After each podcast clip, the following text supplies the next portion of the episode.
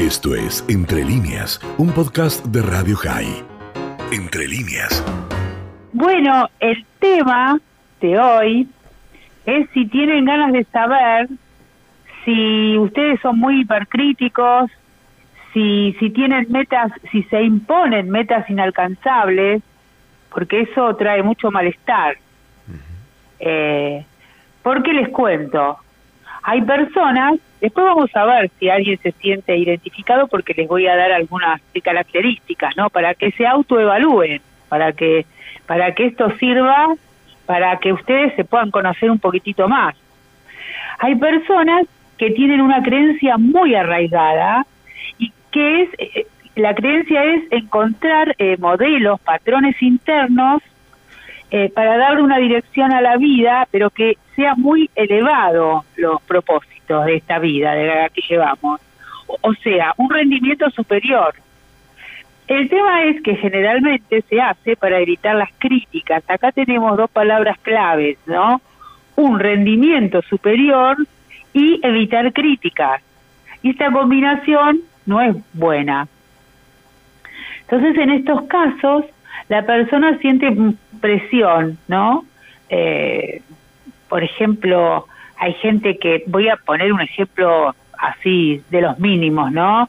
Ir al gimnasio y ya querer ver los resultados en un mes, dos meses, siendo que ir al gimnasio es algo sistemático, es un estilo de vida, no, no empiezo en primavera y lo dejo en, en marzo porque me frustré, porque no, no, no, no vi los resultados que esperaba, ¿no? Bueno, por, eso, yo no lo empiezo ni en primavera, para no frustrarme. ¿Cómo? Por eso yo ni siquiera en primavera lo empiezo, para no frustrarme. Bueno, bueno, Dani, pero ese es otro, haces lo que se llama evitación. Ah, Lo evitas para después eh, no desilusionarte, que es eh, otro tema que más adelante lo vamos a ver. Entonces, en estos casos, las personas sienten presión, ¿no? Y, y, se les dificulta esto, el ir más despacio para alcanzar las metas. No se dan permiso de lograrlo al tiempo debido, ¿no? Este permiso no se lo dan. Y cuando alguien es así, si alguno se reconoce en esto, pero después voy a dar más características, puede ser seguro de que es hiper, que es una persona hipercrítica de sí mismo y de los demás que es otro problema, ¿no? Te toca un jefe así y estás en problemas. Eh, así que, eh, eh, y bueno, y ustedes dirán, y bueno, y al final, ¿cuál es el problema de todo esto? Si yo quiero lo mejor, si soy el mejor y quiero ser el mejor, de optimizar, ¿cuál es el problema? Que yo les voy a contar cuál es el problema. Que cuando esto se lleva al extremo, ya se pierde el placer de la actividad. No, ya no hay relajación, no hay tiempo, eh, y, la salud, bueno, ni hablarles, queda súper afectada, estrés, con las consecuencias del estrés, eh, ya ni se pueden concentrar bien porque es tanta la exigencia de que algo salga bien que a veces terminan inhibiéndose, que bueno, que podría ser la evitación, que para evitar el error tampoco eh, lo, lo, lo hacen, ¿no? Entonces, como ven, esto abarca tanto el área cognitiva, o sea, el área de los pensamientos, como el área del cuerpo, porque uno influye en el otro. Entonces, ustedes quisieran saber cómo reconocerse, bueno, se tienen que evaluar. A ver. Hay que, sí, se tienen que indagar. Eh, a ver, ¿soy perfeccionista? Esa es la primera pregunta. no, yo voy respondiéndome a mí mismo, no.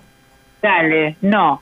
¿Por qué? Porque si lo serías, tenés una inusual atención, le pones una inusual atención al detalle, ¿sí? Sí, no, no, no, no soy perfeccionista. ¿Vamos bien o mal? No sé. No, eso. no está bien, porque no hay que ser extremista. El perfeccionista no está bueno, es muy es un extremo. Lo perfecto es enemigo de lo posible.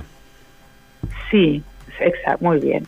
Y eh, hay como tres miradas, hay un test interesante que yo a veces se los nombro, que es el Roger, Roger que evalúa la manera que tenemos de mirar al mundo y da, eh, hay como tres características de cómo uno mira al mundo. Hay gente que lo mira en forma muy global y no se paran los detalles, ¿no?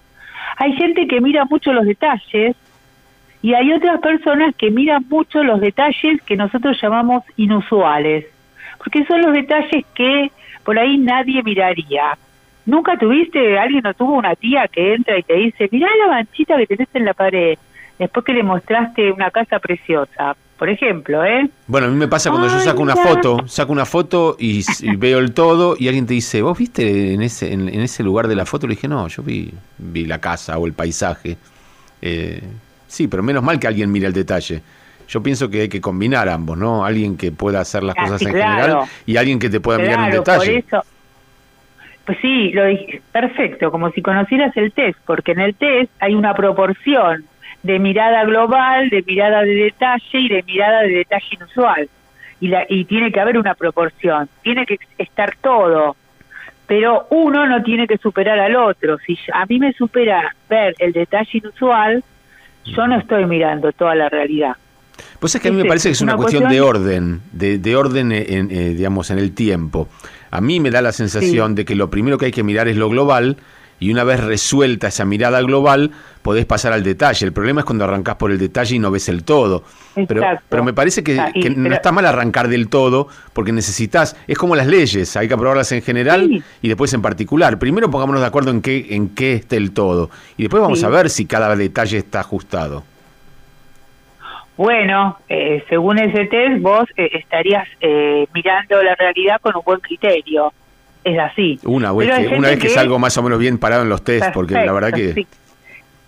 Sí. sí, no, pero te, daría eso, un muy, muy, bien, muy buen criterio de realidad. Después, A ver. otra pregunta.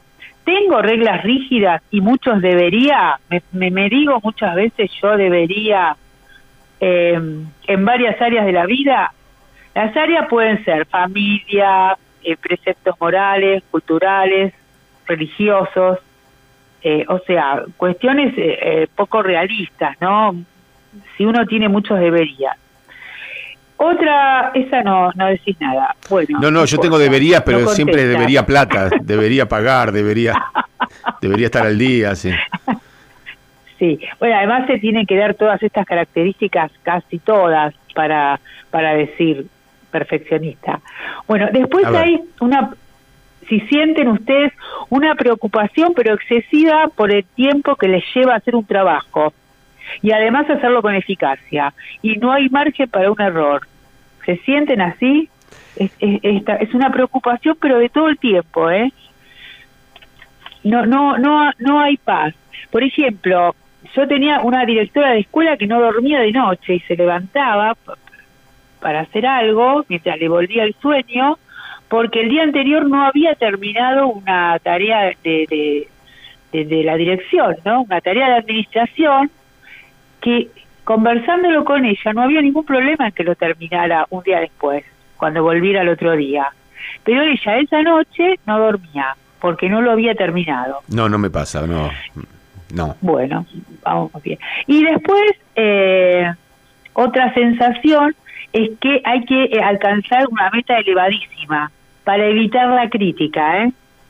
Tengamos todo esto en cuenta, porque no es solo por uno. A mí me pasa al revés. Justo al revés me pasa. Yo pienso que cuando tu meta es más elevada, la crítica es segura, porque no hay forma de alcanzarlo. Entonces seguro me van a criticar. Si yo me propuse algo muy elevado, lo más probable es que no llegue, lo más probable es que me critiquen. Vamos a bajar un poquitito la vara y probablemente pueda cumplir con mis expectativas y las de los demás. Sí, muy bien, porque hay que ponerse submetas y después otra meta y entonces así eh, se reactiva eh, la, esta sensación de autosuficiencia, que, que de autoeficacia también. La meta tiene que ser alcanzable, porque si yo no la alcanzo me frustro, que este es otro problema, y dejo todo. Eh, así que, para, digamos, si ayuda, lo, lo que les puedo decir es que entonces también se tienen que preguntar qué siento y qué quiero, porque si yo me pongo esta meta elevada para que no me critiquen, ah, bueno, un momentito, pero yo, yo, ¿qué quiero? ¿Qué siento? Les digo que parece una pavada, pero es básico preguntarse, parar para preguntarse, yo quiero esto, yo siento, ¿qué siento? ¿Qué estoy sintiendo? Bueno, porque a la vez se siente mucha presión y cierta dificultad, para, digamos, para ir más despacio, decir, bueno, lo hago más adelante, no puedo todo junto. Eh, y la presión viene de afuera, ¿no? Seguramente de, una crianza muy exigente o de un entorno muy exigente. No, no solo tiene que ser la crianza, pero uno lo internaliza, lo naturaliza y, y el tema es que ya uno no lo rechaza, no lo cuestiona. Por eso yo vuelvo a esto. Por favor, pregúntense, en serio les digo, ¿eh? ¿qué siento? ¿Qué quiero? Bueno, y, y, y, para seguir, digamos, a ver, eh, ahondando en esto, ¿cómo saber si uno es así, tan perfeccionista, no? Bueno, eh, para saber eso, uno tiene que reunir eh, diferentes criterios o pensamientos. Por ejemplo, bueno, nunca está, eh, nada está bien hecho, tengo esa sensación, o sea, lo tengo que, hacer mejor. Y tengo reglas de vida eh, eh, muy rígidas. no puedo parar hasta que termine el trabajo, ¿no? y además son pensamientos como si muy inflexibles. Es mi pensamiento y por ahí no tolero el del otro, porque el mío me parece mejor porque lo controlo. no puedo flexibilizarme ante ante la propuesta de, de, otro, ¿no? Que me está diciendo, qué sé yo, por ahí alguien que te dice, bueno, Dani, si en lugar de esto otra cosa para el programa, y vos te lo quedás pensando, o lo rechazás de plano. No, no. pienso que, hay que quedarse no, es que yo se me, me hago la pregunta que tantas veces te hice en cada uno de los temas que hablamos. ¿Y acaso yo soy tan capaz de percibir cómo soy? de poder darme cuenta, porque como bien vos decías antes, cuando vos naturalizás algo, es muy difícil que lo percibas como algo que no está bien. Sí, sí. Por eso uno tiene que evaluarse, indagar también cómo te ven los demás. Eh, es, como que el espejo, es como que los que tienen dificultades, ¿viste? Uno no puede entender que una persona con algún desorden alimenticio eh, no se ve a sí, mismo en el espejo como es, pero a esa persona le pasa.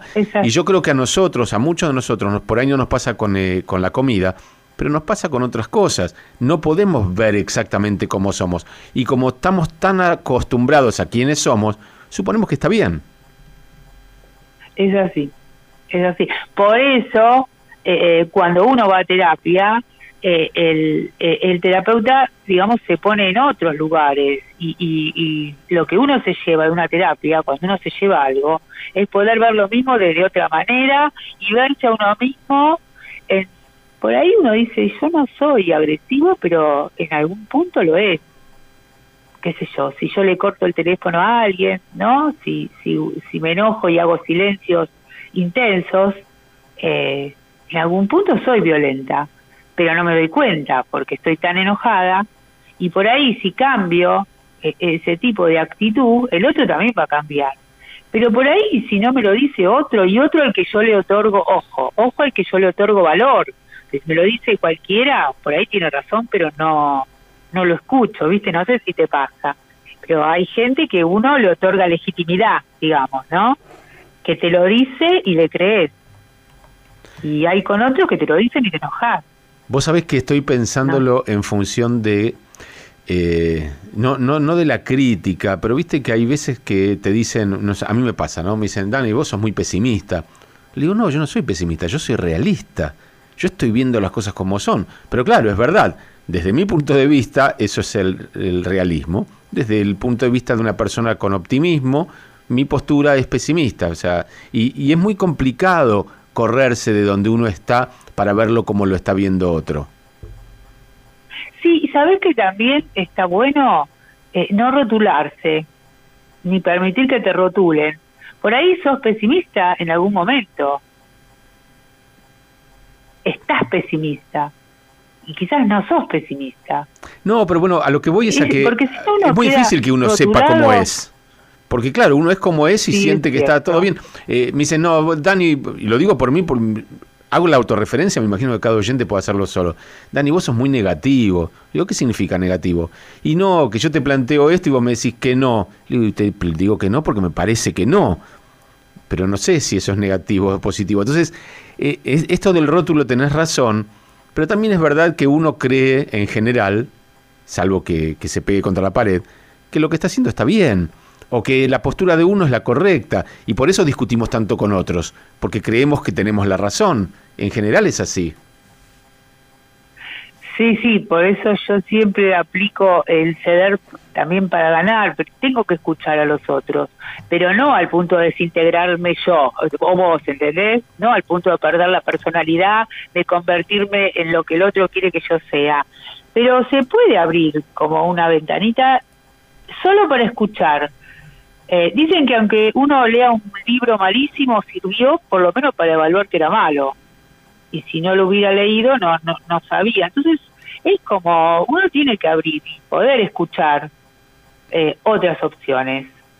Eh, no por eso uno va a hacer... Lo que pasa es que no, no se puede ser tan extremista, ni tan pesimista, ni ese optimismo tampoco ingenuo de que yo llegué a, escuchar, por ejemplo, bueno, eh, un conocido que tenía una enfermedad muy grave y después murió eh, joven y, y, que le aconsejaba no hablar más, no, no nombrar esa enfermedad y, y decir cuando les preguntaban, sí, bien, gracias, mucho mejor, mucho mejor. Yo escuchaba, porque esto venía de parte de una amiga que conozco, y ella, ella sí es más optimista, y ella a mí me dice pare de sufrir, pero así nos llamamos. y te digo la verdad, y entonces eh, cuando yo le preguntaba por esta persona, ella me decía, sí, sí, gracias a Dios, mucho mejor. Y como yo sabía qué enfermedad era, no podía creer lo que me decía. Bueno, eh, pero claro, pero después aparecen las personas que te dicen que cuando uno pone buena energía en algo, ese algo sucede. Y, yo, sinceramente, creo en que hay energías, creo, por supuesto que hay energías, porque vos te das cuenta cuando hay mala onda en alguien, hay. Pero tampoco creo que porque yo voy a poner buena energía puedo cambiar cualquier cosa. Eh, y entonces eh, es un tema, ¿no? O sea, esto del perfeccionismo que vos mencionabas también tiene que ver con decir yo tengo que hacerlo todo bien. ¿Por qué? Porque me tengo, si me pongo metas más altas, mi rendimiento, aunque no alcance esa meta, va a ser mejor. Y algo de eso es verdad, digamos, si yo la vara que pongo la pongo muy baja, es verdad que no me voy a frustrar, pero nunca voy a, voy a progresar. Ahora, ¿cuál es el límite? No, vos sabés que hay gente que teniendo los recursos que tiene, se pone metas muy bajas. Es otro tema. Y hay otros que con menos recursos se ponen metas muy altas. Y los dos fracasan. Bueno, son dos casos, los dos, los dos tienen malestares, claro. Uno porque con las metas bajas se aburre, se le, surge una apatía, ¿viste? sí, se aburre, pero no entiende que puede aumentar el desafío porque tiene con qué. Sí, ahí, ahí, me, ahí me anoté, viste, yo sabía que en alguna... Oye, en esa me anoté yo hoy. Ah, claro, porque con tus recursos... No, no sé si tengo los eh, recursos, lo que sé es que a veces uno se pone metas más bajas para no frustrarse, para decir, ¿sabes qué? No tengo ganas de sentir que no llego en todo. Entonces, decís, ¿sabes qué? Este, hasta ahí estoy, está todo bien, hasta ahí llego. ¿Viste cuando hablas de la zona de confort? Bueno, es eso. Sí. Hasta ahí me siento cómodo. Pero, ¿y no te da curiosidad el desafío? Eh, a Esa adrenalina lista, no, no, buena. ¿Vos sabés que carezco de adrenalina? es así. La gente se emociona con cosas que a mí no me emocionan. Que fabricar más. Sí, sí. Ah, ¿Qué dice acá el turquito? Espera, yo lo estaba esperando. dice, hola Danielo, ¿metas bajas? No, es, no hay metas bajas, hay ventas bajas. yo estaba esperando que reaccionara el turco, pero se ve que estaba laburando. Bueno, bueno, pero él tiene también que nivelar esto de ventas bajas, ventas altas, porque está haciendo esto que yo siempre le digo, esta distorsión cognitiva del absolutismo vendo o no vendo, y en el medio, ¿qué, qué hace? Y lo que pasa es que el turco es un distorsionado cognitivo, yo eso ya lo sabía desde antes. Sí, un poquito, no, tiene una distorsión. Acá, acá hay una oyente que dice que sos amorosa, y se da gusto escuchar a esta amorosa, dice doctora, yo agrego licenciada, eh, y así que bueno, es lindo que te digan amoroso, es lindo, es un lindo adjetivo. Sí, bueno, muchas gracias, muchas gracias. Claro, pero ahí está, mira, si el, turco, si el turco se levanta a la mañana y dice, hoy tengo que vender, no voy a decir un número de plata porque no lo sé, pero hoy tengo que vender 100 pares de media. ¿No? Está bien. Y el tipo vendió 80. Si no las vende. Vendió 80 y se siente mal porque no llega a las 100. Pero la pregunta es, ¿dónde está, ¿de dónde había sacado ese número 100? ¿Qué sé yo? no sé. ¿Por qué? Porque otro día vendí 100 y a lo mejor sí, pero a lo mejor los martes vendo 100 y los jueves no. Por una cuestión climática, por una cuestión estacional, por una cuestión de lo que sea. Pero eso ya, viste, estaría rayando en la obsesividad, porque el obsesivo es perfeccionista, que, es otro, eso ya es un trastorno, ¿no? El obsesivo, eh, viste que tiene que tener eh, la lapicera de determinada manera, eh, las uñas o, tengo que vender 100. Ese número 100 viene de un obsesivo.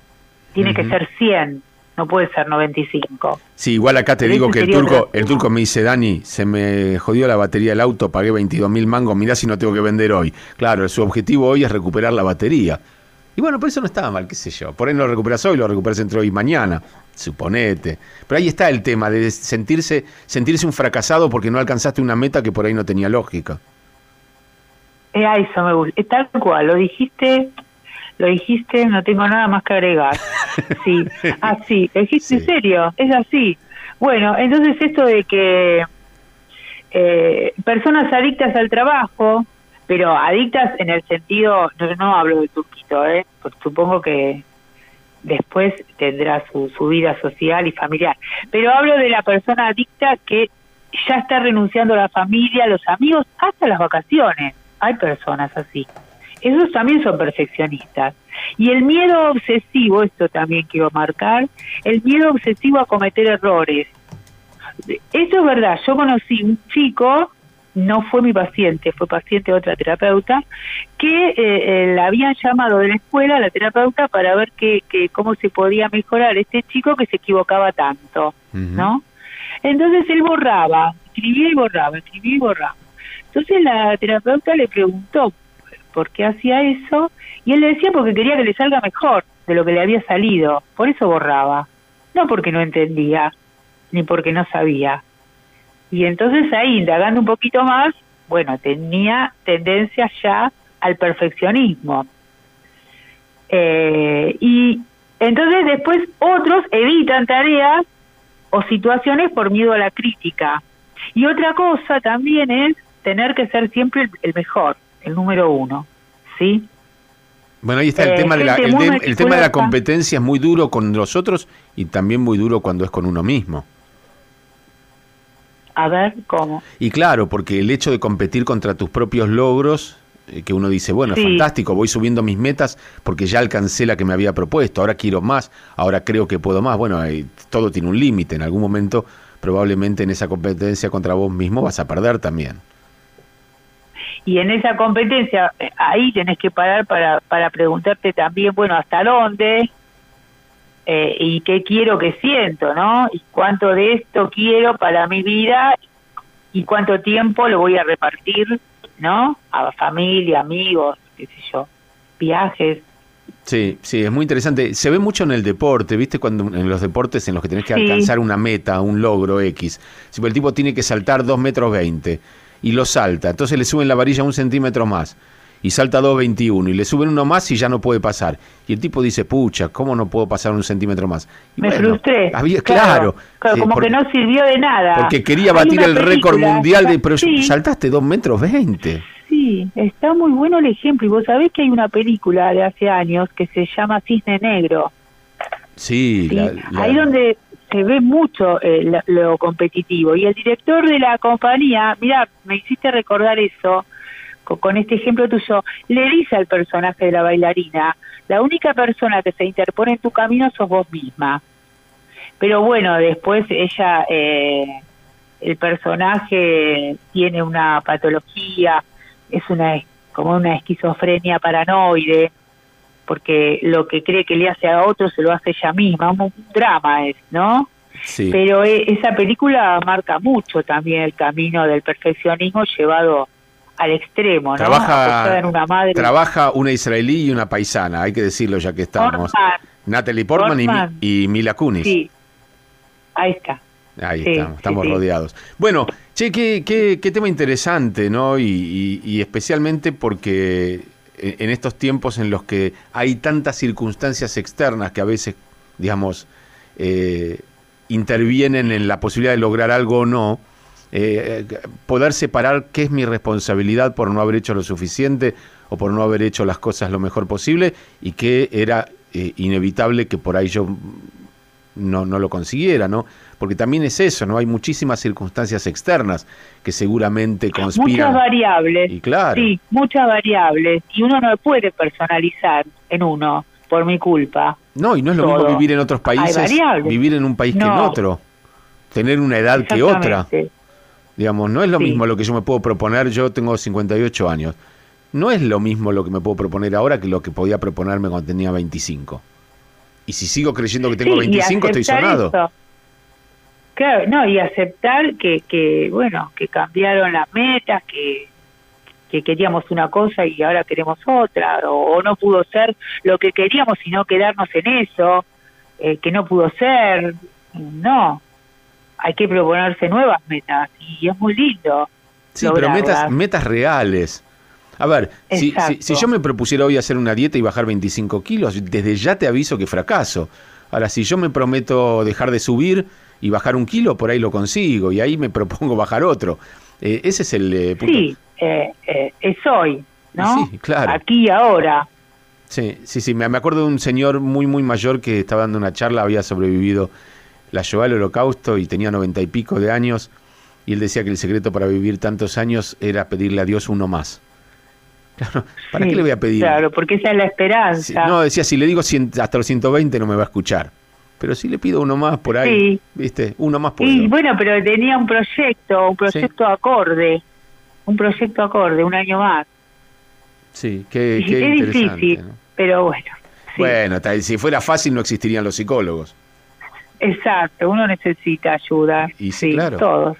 Bueno, qué lindo tema, ¿eh? realmente. Especial, Especialmente, eh, yo lo digo, nos escucha gente de todo el mundo, pero en una Argentina en la que vivimos nosotros tan complicada, donde a veces uno se fija una meta y no la consigue, y no necesariamente es porque no se esforzó, no necesariamente es porque no hizo las cosas bien, no necesariamente, o sea, hay tanto que influye, tan, tanto por, por eh, digamos, tan, tanto en el camino para sortear que digo, bajar un poco la expectativa y pensar que uno ha hecho lo, lo, lo, posible, que uno aprende todos los días y que mañana hay revancha, está bueno. Sí, y además quiero agregar que eso no es resignarse, al contrario, porque cuando uno empieza a pensar así, se desinhibe más, se suelta más y las cosas salen mejor.